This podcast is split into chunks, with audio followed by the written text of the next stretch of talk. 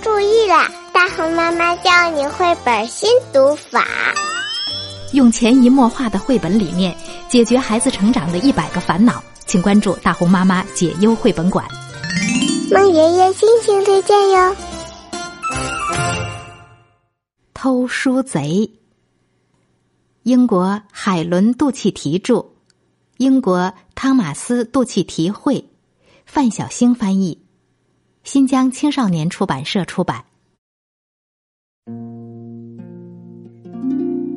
地洞小镇里，一个漆黑漆黑的晚上，小兔子丽莎捧着一本书，靠在小床上。这时，飞来了一个小东西。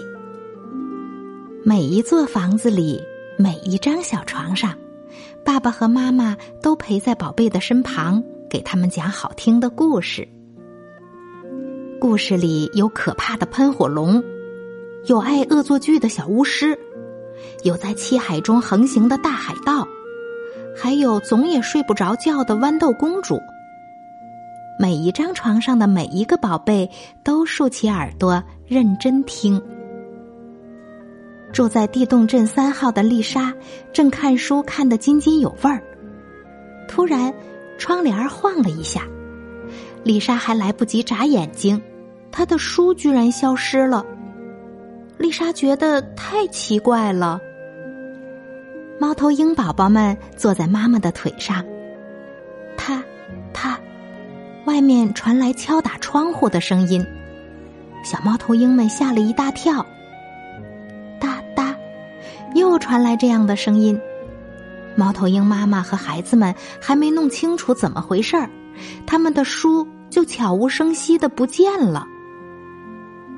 呼啦啦，忽然刮起一阵大风，松鼠小不点儿听到了一个声音。那是什么声音？他悄悄的问爸爸。这时，糟糕的是，松鼠一家什么都没看见，小不点儿最心爱的书就找不到了。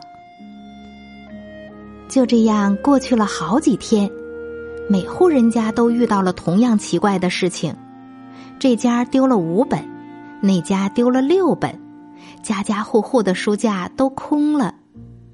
地洞小镇流言四起，大家都说偷书贼藏在床底下。住在地洞小镇三号的丽莎也特别好奇，她一心想要解开这个谜。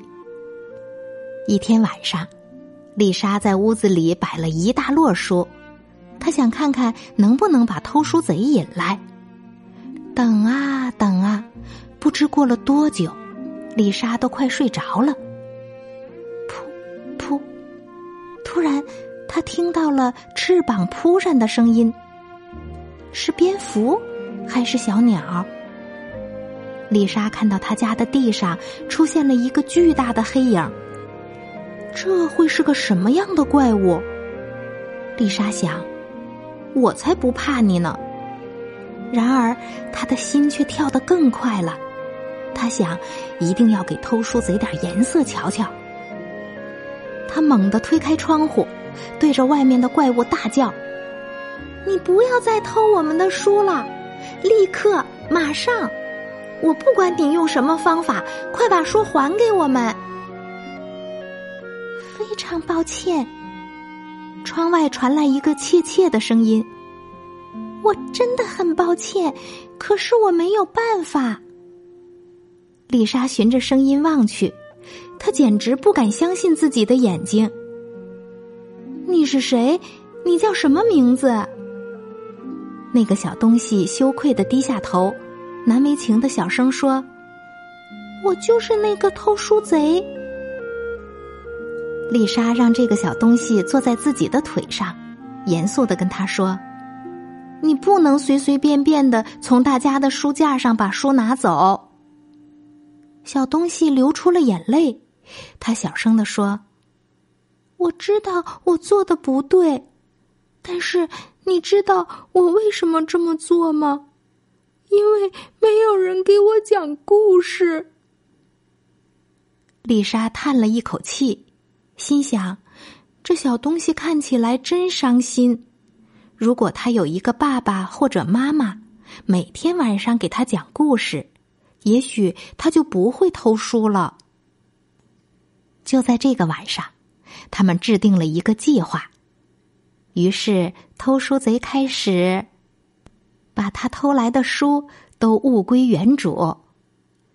丽莎在一旁严格的监督他，小东西也很想好好表现。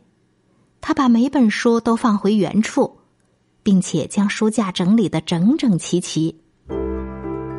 当小东西做完了这一切之后，丽莎就把朋友们召集起来，告诉他们小东西忙碌了一整个晚上，改正自己做过的错事儿。现在，每当夜幕降临。地洞小镇里，家家户户的小宝贝都在床上听着爸爸妈妈给他们讲故事。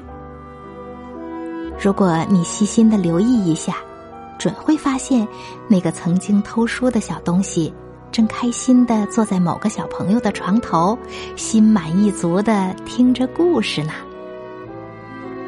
刚才我们讲的这个故事叫《偷书贼》，作者说。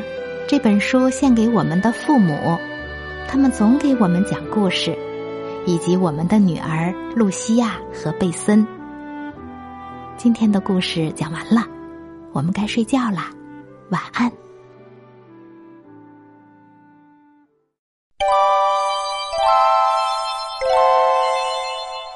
新爸新妈注意啦！大红妈妈教你绘本新读法。